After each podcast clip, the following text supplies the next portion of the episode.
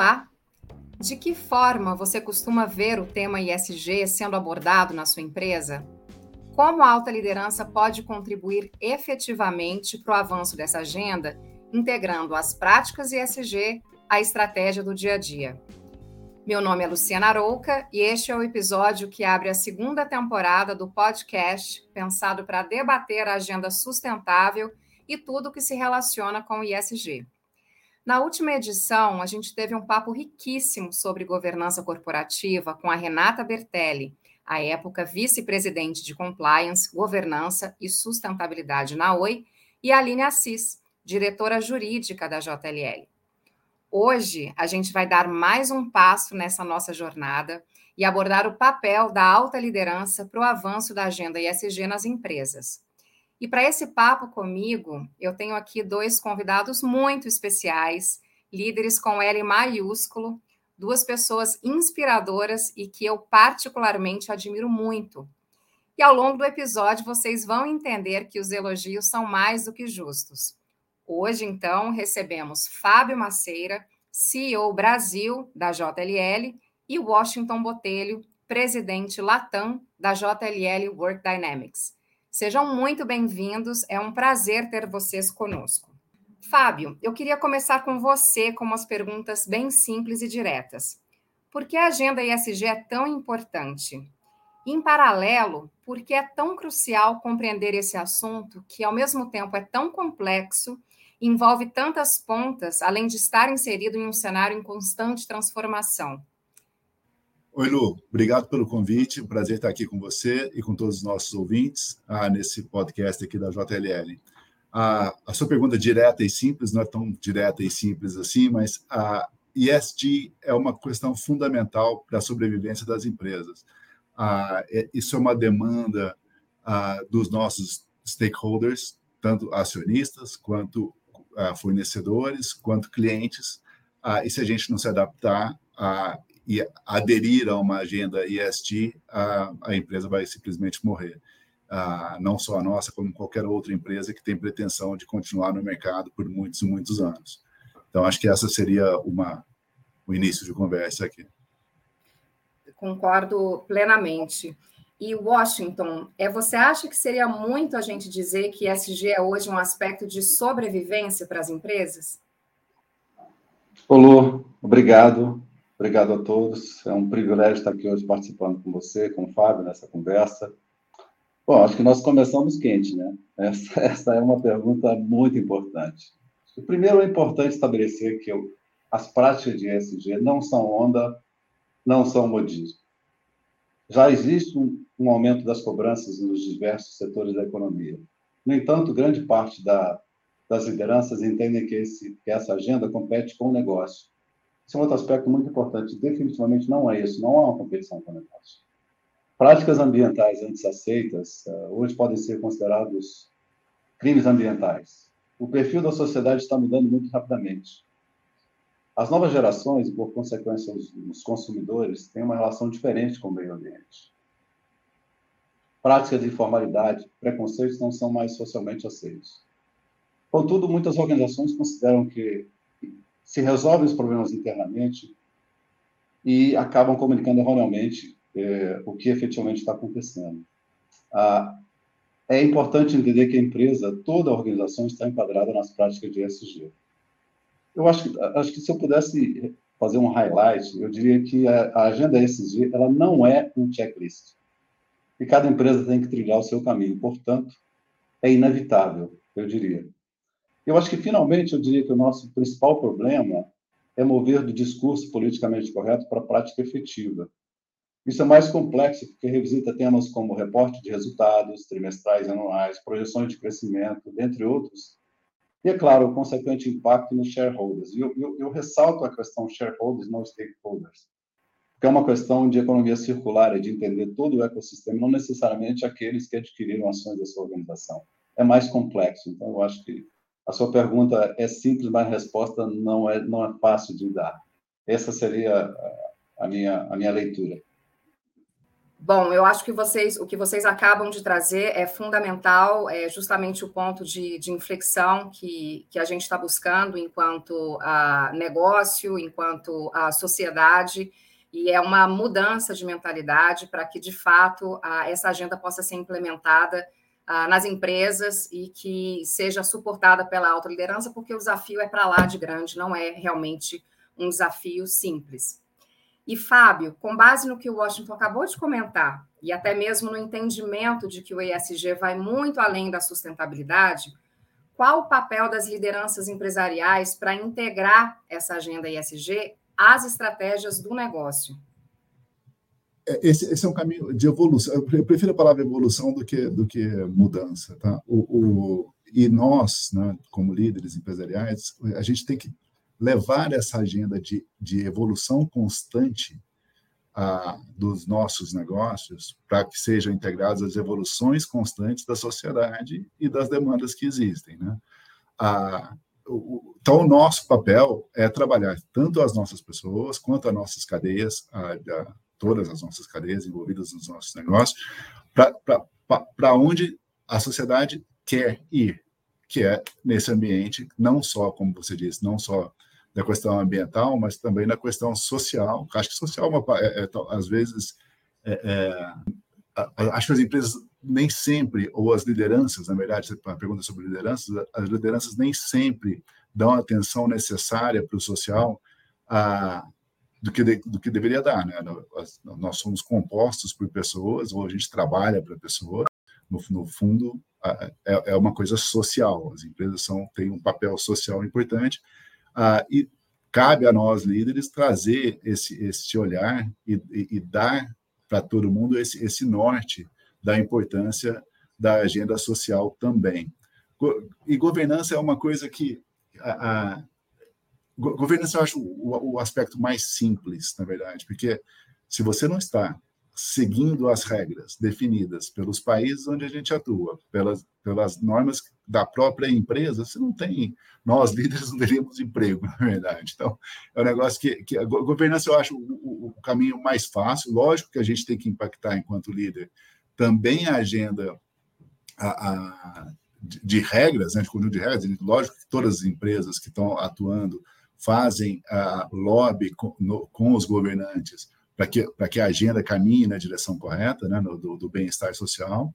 Ah, mas eu acho a governança um pouco mais simples do que da questão social, que eu acho que ainda é bastante complexa, principalmente em países ah, mais, mais em desenvolvimento ou que estão passando por grandes evoluções.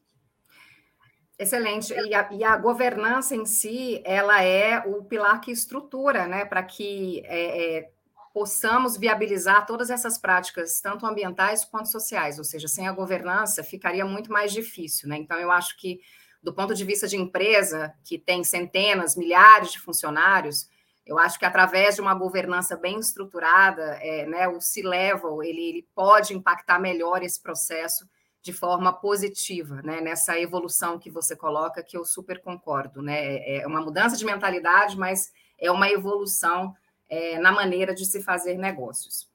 E Washington, eu queria agora fazer uma conexão entre os dois tópicos que a gente comentou, né? O ISG em si e o papel da liderança. Durante muito tempo, e até mesmo hoje nos dias atuais, existe aquele debate sobre o chefe e o líder, o papel do gestor no crescimento da corporação, mas principalmente das pessoas que fazem parte da empresa. Hoje o debate avançou e se fala muito numa liderança sustentável. Nesse cenário, o que, que você acha que é imprescindível para a gente moldar essa liderança sustentável? Bom, eu acredito que acho que liderança sempre foi e continuará sendo um dos assuntos mais importantes em qualquer que seja a mudança e transformação que o mundo oferece. Né? Acho que cada vez mais a gente está vendo um mundo complexo, um mundo imprevisível, um mundo não linear, Quer dizer, a gente não pode, se a gente avaliar a quantidade de crises que aconteceram mais recentemente, denota uma mudança completa no nosso perfil de liderança. Ela é muito mais abrangente. Quer dizer, eu sei que a pergunta está mais direcionada a ESG, mas tem um aspecto mais importante, que o Fábio cobriu. Ele não usou a palavra, mas ele cobriu isso muito bem na resposta que ele deu na questão anterior, que é a questão da cultura organizacional. ela é fundamental, porque eu acredito que, por mais que, por exemplo, governança seja, em teoria, algo mais simples, ela é o que é onde as organizações mais têm falhado, né? É na clara definição das expectativas, das métricas, apesar de nós termos esse setting bastante claro e até tangibilizável para isso, mas a, a cultura, e a gente já ouviu essa frase imensa uma série de vezes, que é que a, que a cultura come a estratégia no café da manhã, é um dos pontos importantes que a gente tem. E aí, aí linka com o aspecto da liderança. Esse modelo, todo o processo de grande transformação organizacional, e ESG não é diferente disso, ele precisa de ter um modelo, eu, não, eu diria um modelo top-down para virar um modelo bottom-up. Se nós temos capacidade de implementação de métricas, a gente tem governança e a gente tem esses cuidados, a relação da a organização passa a ter uma forma de interagir em que você, se não faz parte daquele modelo da organização, você é excluído da organização. Quando é que a gente sabe que isso está acontecendo? Quando a cultura organizacional é tão forte que toda e qualquer interação que os nossos, nossas pessoas têm com a sua vida pessoal e sua vida profissional refletem essa forma de, de, de crença, essa forma de vida. Aí sim nós atingimos a, a mudança cultural. Qual é o grande desafio da liderança? Um mundo híbrido em que a gente aprendeu em que cultura organizacional é feita pela repetição, pela relação. Eu vou no ambiente, faço parte daquele ambiente, aprendo a viver aquele ambiente, e de repente eu vou falar com as pessoas por outros meios, outros mecanismos, mundo híbrido, falar através de podcasts, falar através de reuniões híbridas. Ou seja, acho que o maior desafio nosso enquanto liderança é indiscutivelmente a questão da cultura organizacional, por, por esse mundo não linear. Eu acho que outra, outra questão também é que novas competências são determinantes. A relação antiga de hard skills migra muito para a parte soft skills, porque o S e o relacionamento com as pessoas ele passou a ter uma, um aspecto muito mais importante. Eu tenho, eu tenho lido e estudado um pouco mais sobre inteligência artificial e eu comecei a ver um pouquinho chamado de é, como é que as relações ficaram artificiais.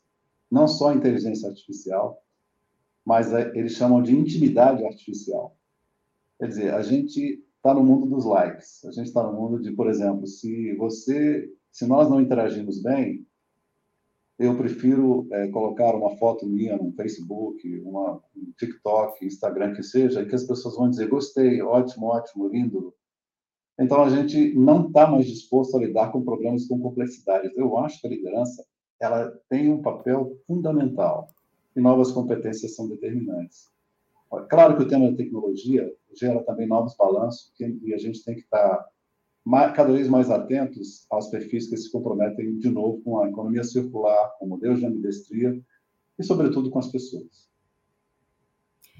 Nossa, eu já abri um outro tópico de podcast aqui no futuro, essa questão de cultura organizacional, acho que linka tudo, e me lembrou uma, uma uma frase que eu li hoje de manhã tomando café, alguém falando assim: ah, como equilibrar vida, é, vida pessoal e trabalho. É, não existe mais isso. A gente tem uma vida só e a gente é um só e a gente se divide, né, é, é nessas múltiplas atividades do nosso dia de forma íntegra, né, ou integral, melhor dizendo.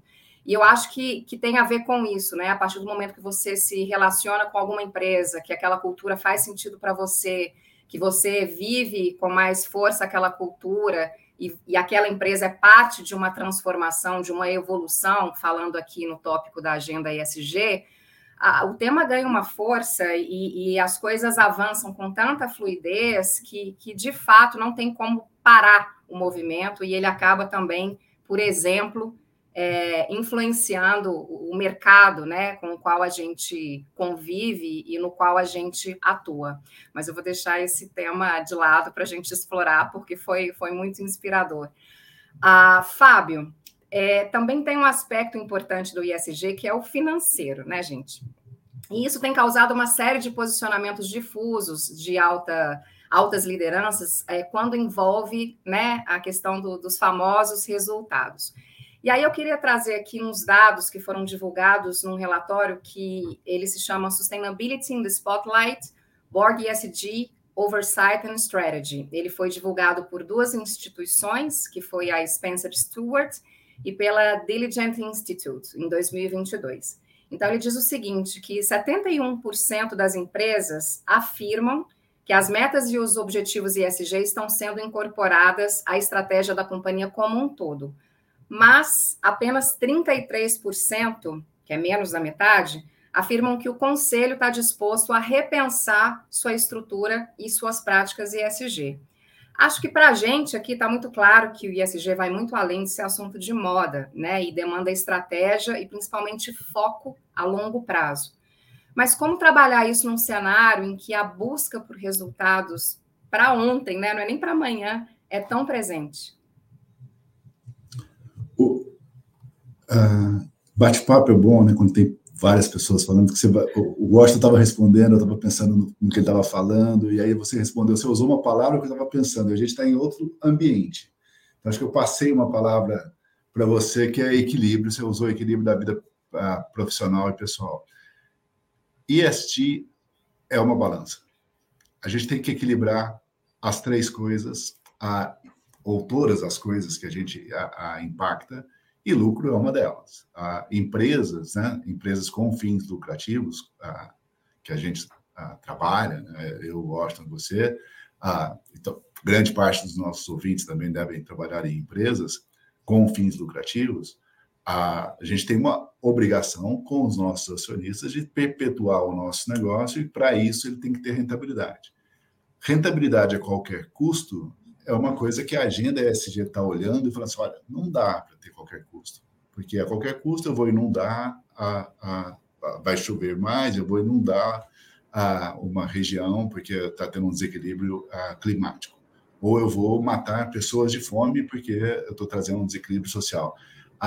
ou eu vou criar governos com, com características longe do que a gente espera como sendo uma cultura ah, democrática, de Estado de Direito. Então, assim, é, é o equilíbrio, a gente tem que buscar o equilíbrio entre todos esses tópicos que a gente ah, tenta gerenciar, nem todos são gerenciáveis, mas que a gente está trabalhando para equilibrar o tempo todo.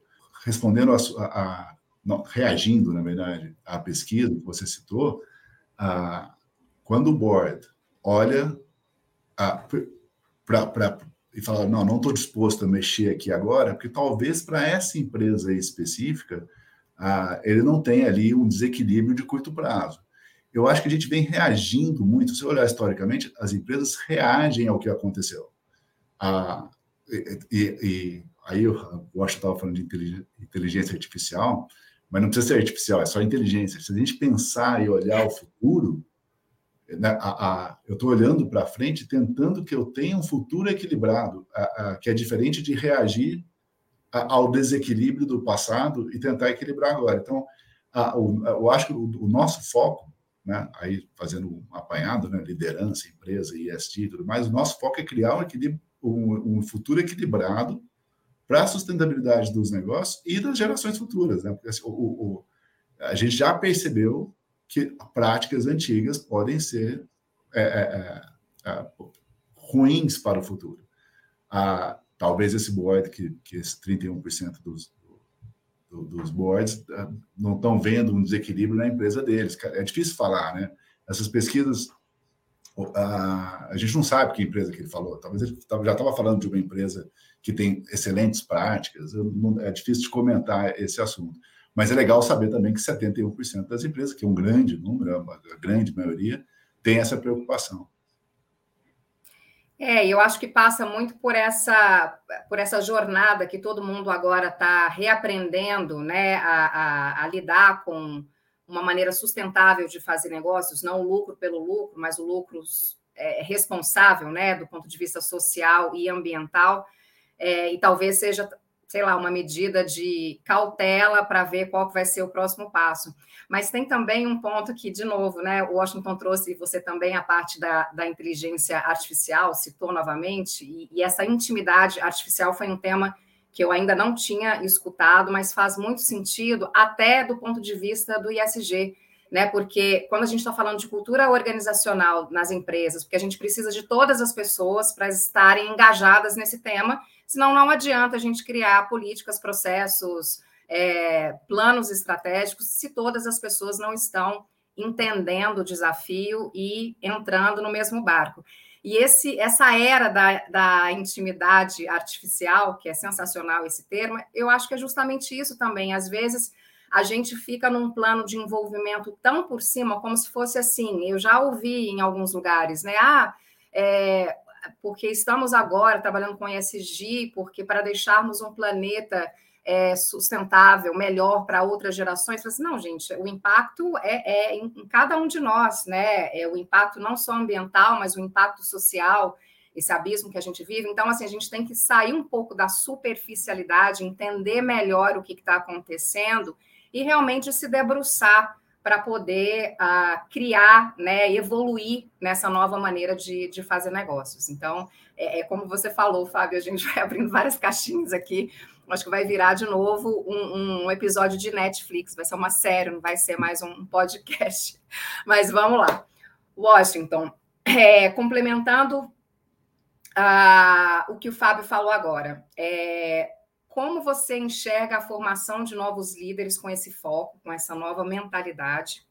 E o que, que é importante para aquelas pessoas que estão chegando no mercado agora, ou mesmo avançando na carreira, compreenderem para que elas sejam capazes de agregar valor ao negócio de uma forma responsável e sustentável? Bom, a gente está de volta ao tema liderança. Né? É, e eu acho que tem uma coisa muito interessante ao mesmo tempo, bem desafiadora nas novas gerações, que é as novas gerações, elas têm, um, por definição, uma visão bastante ampla das coisas e uma visão normalmente não tão profunda das coisas. Né? É, existe uma, são capazes normalmente de falar sobre muitos temas, são capazes de identificar muitas oportunidades, e a questão do mundo, com tamanha quantidade de informação e velocidade de informação, faz com que nós tenhamos que exercitar mais nossa capacidade de depurar aquilo que efetivamente vai ser. Né? A gente tem visto, por exemplo, né, Elon Musk tentou colocar né, uma chip numa pessoa, como se você tivesse um HD, que a ideia seria que você tenha um HD que processasse muitas informações por fora e você tomasse suas decisões mais importantes, porque você está enchendo demais o cérebro de muita informação e pouca capacidade de tomada de decisão com, com, com mais profundidade. Então, acho que a sociedade que gera uma informação muito grande, a nossa capacidade de filtrar, ele é um, ele é um processo que demanda é, muito de novos, novos perfis de liderança. Eu acho que a outra questão que é lidar com problemas complexos, e cada vez mais a gente vê a tecnologia, eu acho que o grande ponto de ESG é que a tecnologia vem sim respondendo a muitas questões que impactavam diretamente a variável lucro. Por definição, uma empresa, a empresa tem que gerar lucro, isso é saudável para a organização, isso é saudável para o mundo. Uma empresa que gera lucro, ela reinveste, ela, ela gera empregos, ela traz riqueza, ela traz valor, é uma condição natural do modelo, então, instituído o modelo capitalista, que é o modelo que rege grande parte, do, né, a maioria das, das, dos países e das organizações do mundo. Ele é um modelo saudável. É, eu acho que as implicações, quando a gente deixou de em que o lucro pelo lucro se transformou num grande problema, é a variável que está hoje sendo questionada.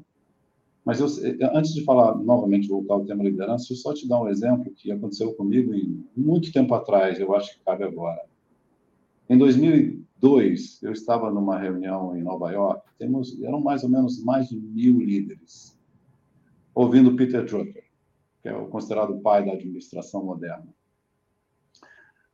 E ele falando muitas coisas e tal, enfim, ele é um cara brilhante, e de repente sai uma pergunta importante, que era: ok, isso que você está falando, mas a gente tem que entregar resultado trimestral para responder aos acionistas, né, aos analistas, e a gente tem que pensar no longo prazo. Como é que eu vou entregar resultado de longo prazo se a cada trimestre eu tenho que responder ao mercado? Olha, Luciano, foi assim um, um, um silêncio sepulcral. Porque talvez essa seja a pergunta de milhões de dólares, né? A resposta de milhões de dólares. Aí o Peter Drucker olhou para essa pessoa que fez a pergunta e disse o seguinte: Bem-vindo à liderança. Essa foi a resposta dele. Ou seja, é um tremendo desafio a gente lidar com entregar resultado de curto prazo e está sempre construindo um futuro. Esse é um, esse é um desafio descomunal. Então, quando a gente pensa em novas lideranças, eu acho que, por definição, já há uma mudança no, no comportamento do consumidor, naturalmente. Há um engajamento maior com, com o futuro, do, com, com o mundo, há um engajamento maior com a economia circular, com descarte, com aterros, com lixo. É indiscutível, sim. Eu acho que o ponto da liderança, a gente volta à questão da, da, do desenvolvimento da cultura organizacional.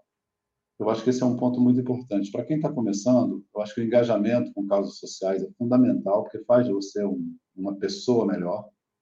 A, a, a, questão de você ter essa visão, como eu digo, ambidestra, que é ao mesmo tempo em que você entende que você tem resultados para entregar, métricas para cumprir, você continua tendo a perspectiva de médio e longo prazo, você tem que balancear, você não, não, é, não é possível pensar em uma coisa só.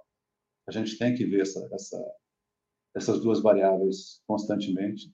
Eu acho que, claro, e, e, e, o terceiro ponto mais importante é que é, são as escolhas que a gente faz. As escolhas determinam o nosso, o nosso futuro e determinam a sociedade que a gente vai deixar. Eu vi uma vez uma frase muito interessante de que a Terra nada mais é do que um presente que nos foi dado pelos nossos uh, bisnetos para cuidar entregar para eles quando eles chegarem. Então, talvez a pergunta seja como bem nós estamos cuidando do que a gente vai entregar de volta às, às, às duas gerações, às três gerações daqui para frente.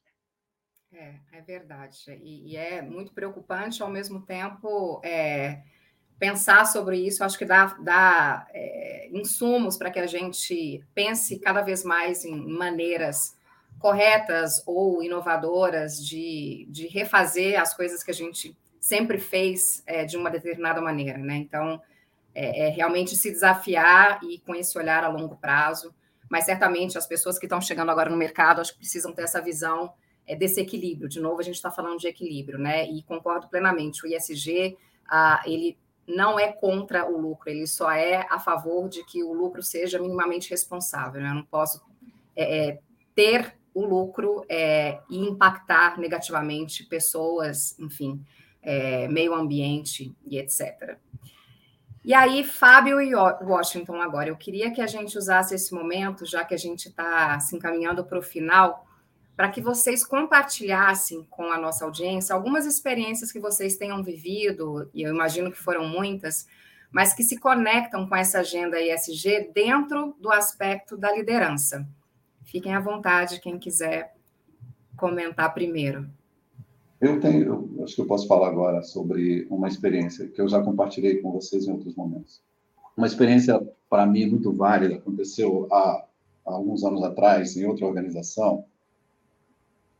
E eu acho que, assim, apesar de ser um, um problema pequeno na sua concepção, ele pode ser transportado para um aspecto mais, mais amplo eu tocava uma organização e todos nós fomos, é, fazia parte do modelo da organização, todos serem treinados em Lean Six Sigma. Toda a liderança da empresa tinha que ser preparada em Lean Six Sigma. Na época eu viajei para Rochester, onde era a base da minha empresa, e fiz o treinamento. E o objetivo era que fosse uma empresa mais data-driven e você tinha que desenvolver um projeto. Eu tinha que desenvolver um projeto. Todo mundo tinha que desenvolver um projeto como parte da sua certificação. Então, toda a parte burocrática foi feita, treinamento, provas e testes, e, enfim, você tem que desenvolver um projeto. E o meu projeto, eu tinha, na época, 12 mil pessoas na organização, e o meu projeto foi avaliar a, de onde nós, nós tínhamos os melhores resultados.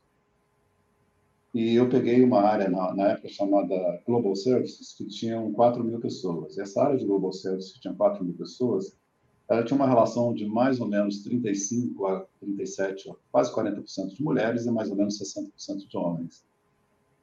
E eu, a gente fez uma avaliação. E aí, quando começamos a ver as métricas de resultado financeiro, satisfação de cliente, nível de retenção, satisfação de empregado e conexão com a estratégia, que eram cinco pilares que nós tínhamos definido como forma de mensurar, eu comecei a observar que o bloco dos, dos 40%, para simplificar, respondia melhor a esse resultado, a essas métricas, do que o bloco dos 60%. E quando, e quando nós dividimos, obviamente, em intervalos, fazendo uma medida, né? você faz as medidas de intervalo, faz desvio padrão, toda aquela questão estatística de você avaliar. E a conclusão foi de que mulheres entre 35 e 45 anos, esse range, eram as que tinham os melhores resultados. E dentre essas mulheres, as mulheres casadas com filho, eram o, o, o cream de la cream, em termos de resultados. Que ofereciam os melhores resultados em todos os indicadores da empresa. O que, que aconteceu? Eu comecei a contratar mais mulheres nessa faixa de idade, preferencialmente com filho. E os nossos resultados, nós fizemos um resultado excepcional na empresa. Então, o que que, o que, por que gosto de contar essa história? Porque a minha relação com o ESG, e naquele momento específico era inclusão de mulheres, era uma parte de diversidade e inclusão, a palavra equidade não era uma palavra tão forte há 10 anos, há 20 anos atrás, mas foi muito interessante essa história porque eu comece, nós começamos a ter resultados, e os resultados drivaram o meu comportamento de buscar mais mulheres. Então, eu diria que o meu aprendizado com a causa, com esses temas, foi feito de maneira inversa. Eu tive resultados que me, que me levou a acreditar no modelo. Enquanto que hoje a principal questão, e você abordou essa questão um pouco, foi a questão do lucro, a questão dos resultados. Então, eu diria, eu sim tive resultados em 2002, 2000 a 2004, efetivos, tomando uma decisão de aumentar a diversidade da empresa. Num grau de maturidade muito inferior ao que é diversidade, equidade e inclusão hoje, mas apesar de ser uma experiência de longa data, eu acho que ela é muito relevante, porque ela não muda o contexto de que a diversidade, equidade e inclusão traz sim resultados sustentáveis no médio e longo prazo. Eu vou falar de uma experiência que todos nós tivemos recente, que foi a crise ah, do Covid, ah, que foi uma reação, ou não foi, né, a gente não estava planejando, nem a JLL, acho que, acho que nenhuma empresa, ou pouquíssimas empresas, tinha um plano para lidar com uma crise tão grande, tão duradoura, ah, que impactou tanto a vida de todo mundo. Então, assim, ah, liderar uma empresa com a quantidade de funcionários que a gente tem, ah, com pessoas morrendo ah, num volume nunca visto por mim, né? eu tenho 53 anos, ah, no Brasil não participou de guerras, não, não, a gente, eu não estava preparado para isso, acho que nem psicologicamente, ah, ah, de atravessar um momento tão difícil ah, liderando uma empresa com um número enorme de pessoas e gerenciando um número enorme de propriedades. Para quem não sabe, para quem não está ouvindo aqui, não conhece a JLL, mas a JLL, uma das coisas que a gente faz é gestão de, de, de condomínios ah, ou gestão de facilities, que deu uma, a gente cuida de uma quantidade enorme de vidas nos nossos empreendimentos. E, e, quando veio a ordem do governo, olha, não pode mais ir para o escritório, ah, você não pode ir mais para o trabalho, a gente tinha gente em campo. Ah, no, no, no, serviço que a gente presta, as pessoas têm que ir a campo. Ah, e, e, e, cuidar dessa, dessas pessoas ah, que acho que é um aspecto social, tá, também, lógico, a, a, é, é, tudo relacionado, né? A gente manter o nosso negócio ativo, continuando tendo resultados para os nossos acionistas, continuando a, os contratos com os nossos fornecedores, porque assim, é um, é um, impacto, uma coisa leva a outra, né? Se eu, se eu mando, se eu termino um contrato com uma empresa de, de limpeza, porque o meu prédio está vazio, você está impactando milhares de pessoas. Ah, então, assim, foi, foi, ah, foi uma coisa reativa, não foi, a gente não tinha um planejamento, eu não tinha um planejamento enquanto líder para passar por esse momento, ah, mas é uma pandemia é um desequilíbrio muito grande. A, a, a, gente vão, vão aparecer doenças novas, a gente vai ser impactado já aconteceram outras, não foram mundiais, mas já aconteceram outras de, de grande porte. Ah, e, mas, assim, foi a minha primeira experiência. Eu acho que na próxima eu vou estar mais preparado.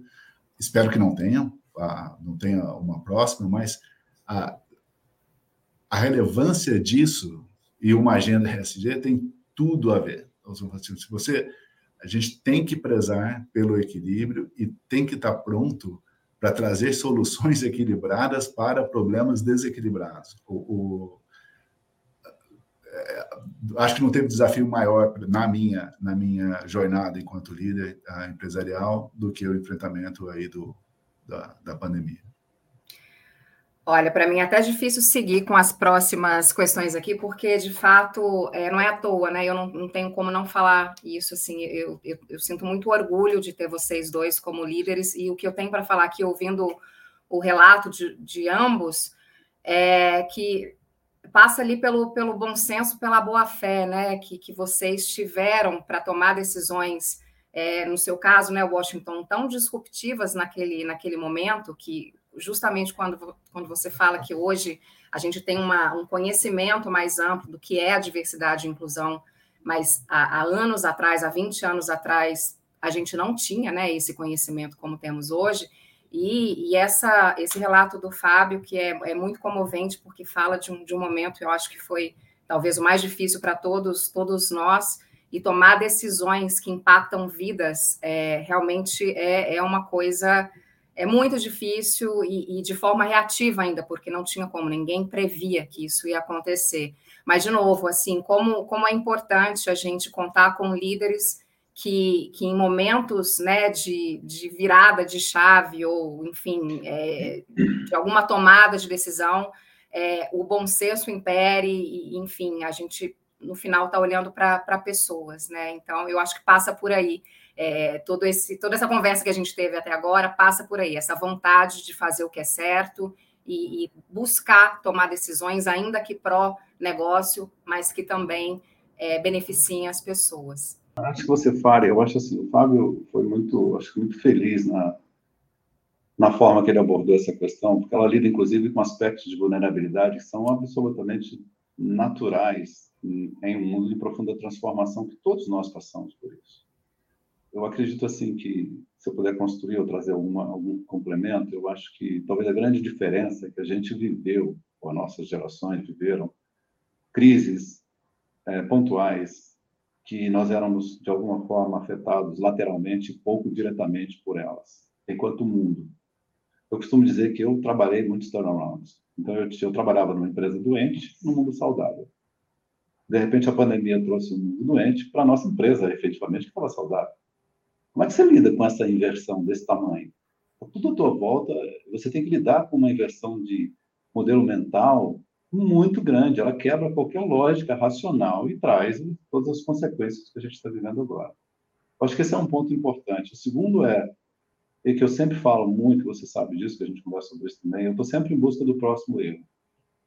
Quer dizer, o que, que a gente aprendeu dessa situação toda? A gente não espera viver uma coisa semelhante é, neste mundo. Mas a gente vai viver cada vez mais outras crises. Eu acho que o grande desafio é como é que a gente aprende a partir de cada crise e parte para um novo erro, porque a gente cada vez mais não nos vai ser permitido cometer os erros que a gente cometeu no passado, num mundo que anda tão rápido. Então, acho que esse é um ponto, acho que o Fábio cobriu um ponto muito, muito importante, que acho que trouxe uma mudança radical na sociedade como sem dúvida, e eu linkaria por final, né, assim, para finalizar esse tema, que, enfim, é, de novo, é muito inspirador, a, a questão da flexibilidade e da resiliência, né, que são ah, duas condições ah, muito fortes dentro da temática ISG, ou seja, as empresas serem capazes de trabalhar essa flexibilidade para justamente se acomodarem às possíveis, potenciais crises que a gente com certeza ainda vai viver nos próximos anos, né, lógico, uh, diversa, de, de, uma forma diversa, né? E a gente precisa estar preparado para isso. Uh, e a resiliência, né? De como que a gente perdura, né? Num, num mundo que é tão instável, é, que é globalizado, tudo que acontece lá fora impacta é, a nossa região, né? Então, sem dúvida, é um momento muito mais complexo é, para que a gente possa construir é, realmente a nossa marca é, a longo prazo, né, junto com as nossas pessoas. Bom, para finalizar aqui, é, infelizmente, para vocês dois também, quais são os principais desafios da agenda ISG no Brasil? E o que vocês esperam para os próximos anos em termos de evolução desse tema no ambiente corporativo? Acho que é a pergunta do milhão aqui. Eu acho que o nosso maior desafio é, é o ambiental. Quando eu, quando eu converso com as pessoas, com outros líderes de outras empresas, o foco é no ambiental, talvez por ser o mais complexo, por ser o mais difícil de entender. Ah, nem sempre uma ação ah, você entende que aquela reação não, da natureza é uma ação que você fez, não é, não é, ele não traduz a e, e demora, né? Assim, o, o, impacto não é causado. Eu faço uma coisa hoje, amanhã acontece ah, uma, um desastre ambiental. Demora para acontecer. Ah, tem gente que não tem muito compromisso com o futuro. O, o, o, então, acho que o, desafio, grande desafio do Brasil, ah, na minha visão, vai ser no aspecto ambiental, de entender e trazer uma legislação que faça sentido para a gente poder caminhar, melhorar os nossos aspectos econômicos. A gente tem uma sorte no Brasil de ter uma, uma, uma, uma fonte de energia renovável, que, tanto na parte hidrelétrica quanto na parte de biomassa, que é bem avançada, ah, no etanol também. Então, assim, a gente tem um avanço muito grande de produção de energias renováveis, né? Ah, não necessariamente elas são limpas, mas elas são renováveis. Usar disso para nos beneficiar para um crescimento muito mais acelerado do que o resto do mundo, porque a gente tem essa vantagem competitiva. Ah, e, e a tecnologia também evolui muito. Então, assim, a, a questão do etanol, né, que é uma tecnologia bem, bem brasileira, né, que a gente tem que a gente tem uh, um desenvolvimento muito grande, a gente tem que continuar investindo. Se a gente não investir mais em tecnologias renováveis, que tragam fontes de energia renováveis, a gente pode ficar para trás, porque uma coisa, o, o Washington falou do Elon Musk aí, o, se o cara inventa uma coisa nova que custa muito mais barato que uma produção de energia de uma outra fonte, você muda tudo, muda tu, toda a matriz mundial de, de, de produção. Então, uh, acho que os nossos desafios uh, para o Brasil, eu focaria na agenda ambiental, a energética, a, como sendo aí o, o, um lugar que a gente pode ter uma vantagem competitiva muito grande. A, e, e, do ponto de vista de empresarial, que é o, o, segundo passo, é isso, né? tomar vantagem. A crédito de carbono, por exemplo, é uma coisa que não andou muito. Né? Tá, tá aí, tem, a gente já discute crédito de carbono há, há vários anos, mas a gente pode tomar uma posição de liderança em qualquer empresa multinacional que está sediada no Brasil, resolver problemas é, é, de desequilíbrio ambiental usando créditos de carbono produzidos no Brasil. Então, assim, acho que a gente tem uma, uma tanto quanto país como, como empresa, uma possibilidade futura aí de, de aceleramento de, de, de crescimento, aceleração de crescimento ah, no, no, no, negócio e na agenda SG também, que está tudo alinhado. Assim, o Fábio cobriu vários contextos na resposta dele. Eu acho que há uma indiscutível pressão por redução de custos. Eu acho que essa é uma, essa é uma, é uma variável absolutamente. Nós enfrentamos problemas de competitividade em diversos setores. E a gente volta à questão da tecnologia, que tem estado tangenciando qualquer que seja o cenário. O agribusiness, por exemplo, é um cenário que tem recebido investimentos vultuosos em termos de tecnologia, e é alguma coisa em que nós temos a possibilidade, enquanto país, de alimentar o mundo. Isso é uma questão inegável. A gente tem o poder da Amazônia, um ecossistema riquíssimo, outra variável muito importante. Então, eu acho que isso lida com as questões, obviamente, o segundo ponto que o Fábio também cobriu, que há necessidade de termos avanços em ações regulatórias, para que a gente possa, enquanto país, ter uma agenda positiva e liderar, e a oportunidade única de liderar transformações mundiais com ativos excepcionais que nós temos. A produção de energia limpa ou energia renovável, se avaliar o que está impactando o mercado financeiro mais fortemente agora. O problema da recessão na Europa, claramente impactado pelo problema de energia a partir da guerra da Rússia com a Ucrânia. Quer dizer, a gente não previu isso, isso poderia acontecer em algum momento? Não, enquanto o mundo não. Mas a resposta agora imediata é necessária. O, país, o Brasil pode ser uma resposta a esse tipo de problema. Então, assim, a gente tem passado por muitas oportunidades, e aí não, não, há, não há um viés político, acho que a gente tem que falar de política, não no sentido de partido A, B ou C, mas nós, que somos responsáveis pelas organizações, pelas corporações, que respondemos fortemente pelo GDP e pelo crescimento do país, temos que ter uma agenda bastante positiva com relação a cobrar e executar isso, por mais que nós façamos nossas organizações. E, claro, a gente vai sempre ver com baixo nível de maturidade da, da, do mercado local. É inegável que há um problema de maturidade. A gente está falando, sei lá, Vou chegar em São Paulo. Poluição do Rio Tietê. A gente está falando em agendas de. Para você ter uma ideia, eu tenho uma reunião amanhã com a empresa de Israel que faz avaliação de crédito por reações é, cerebrais. Ele vai tem câmeras que estão tá avaliando você quando você está fazendo um pedido de crédito com o banco. Tem todo o background seu, tudo, todo o background já está lá. E na, na, na concessão do crédito existe uma avaliação final que fazendo leituras sobre as suas diversas reações. Olha onde a gente chegou. Isso pode ser positivo, pode ser uma invasão de privacidade enorme, pode ser positivo, porque pode permitir a gente detectar problemas de saúde, quer dizer, tem uma abrangência enorme, mas olha onde a gente está em termos de tecnologia de um lado, e aqui a gente, muitas vezes em São Paulo, discutindo jogar lixo, sujeiras no rio, problemas elementares. Então, acho que a gente vive ainda com problemas muito. É, uma disparidade muito grande. Então, acho que esse, esse sim é um, é um desafio enorme de fazer, de normalizar, de trazer é, essas, essas questões básicas para o nível mais alto. Sobre o aspecto mundial, eu não vejo, a gente nunca teve uma oportunidade tão grande como nós vivemos agora. Mas, como eu diria, a pressão por resultado de custos, por redução de custos era crítica, a necessidade de envolvimento é, nosso e de toda a comunidade para melhorar as ações regulatórias também é outro aspecto muito importante.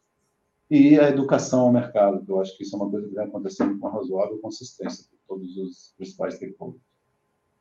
Perfeito. E como que a gente né, é, traz isso tudo para dentro do nosso ambiente corporativo, fazendo uso né, cada vez mais de energias renováveis, é, implementando de fato o que seria uma economia circular, porque, de novo, a gente está sempre conectado, né? A gente não pode pensar em corporação mais para dentro dos muros, e sim para fora, para muito além dos muros, porque cada ação nossa impacta no todo, né, entre planeta e pessoas é um ponto lateral, mas assim, só, não sei se vocês viram, o FDA aprovou a semana passada a produção de carne em laboratório. Mostrou que ela não há um problema, que havia sempre aquela discussão se vai ou não vai fazer problema.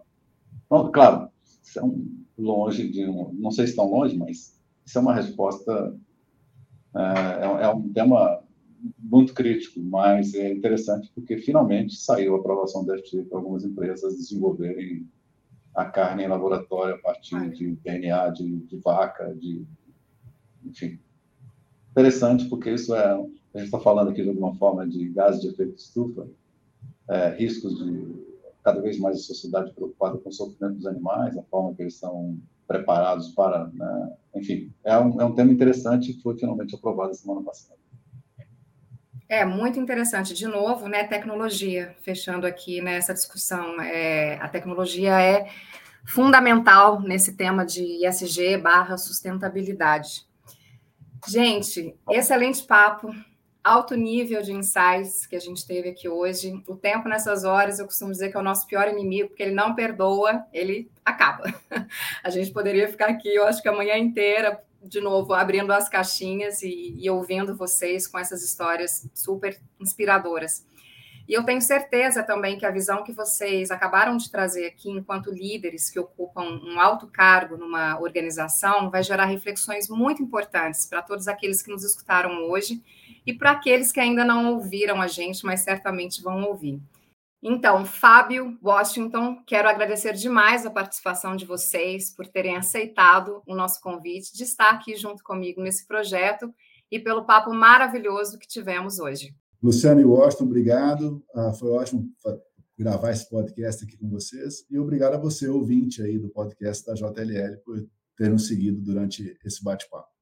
Do meu lado também, é um prazer grande ter vocês dois aqui hoje, colegas, amigos, e compartilhar e discutir um tema tão, tão relevante. Obrigado, Fábio, pelos inputs, Luciana, pelas perguntas tão provocativas, né? E aos nossos ouvintes, espero que seja proveitoso, valioso para eles né, nos seus processos de implementação de ESG. Muito obrigado.